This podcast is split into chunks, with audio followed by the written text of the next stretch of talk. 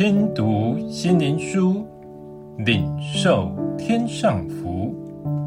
天路客，每日灵粮，第一百二十日祷告，诗篇六十二篇第八节：你们众民当时时倚靠他，在他面前倾心吐意。神是我们的避难所。耶稣说：“他是个灵。”他是叫人活的神。我们除了身体上物质的需要外，我们还有心灵上的需要。这是神在人身上奇妙的创造。因此，我们有喜怒哀乐等情绪变化，而且我们需要有情土分享的对象。祷告就是人向神有声无声的说话。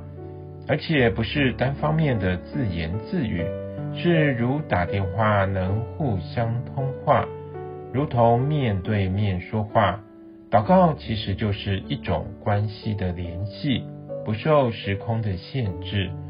祷告的对象不是和我们一样是有限的人，而是全知全能、掌管万有的神。他因爱来为我们的罪舍命，使我们能满足神那圣洁公义的标准，使我们能与神亲近，与神相亲。接着祷告，让我们的心与神相连结。我们可以借着祷告向神倾心吐意，在他面前敞开我们真实的自己，告诉他。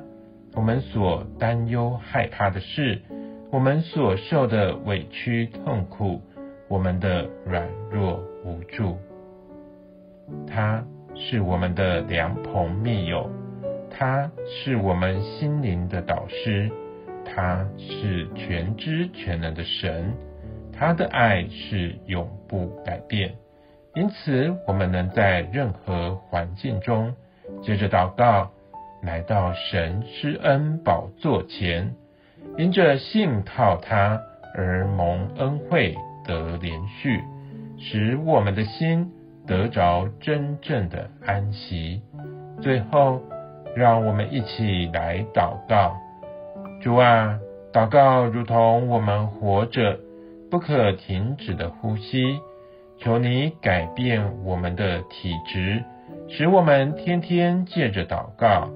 与你的生命相连结，呼出我们的软弱，吸进你属天的健康，使我们天天因你而茁壮刚强。奉主耶稣的名祷告，阿门。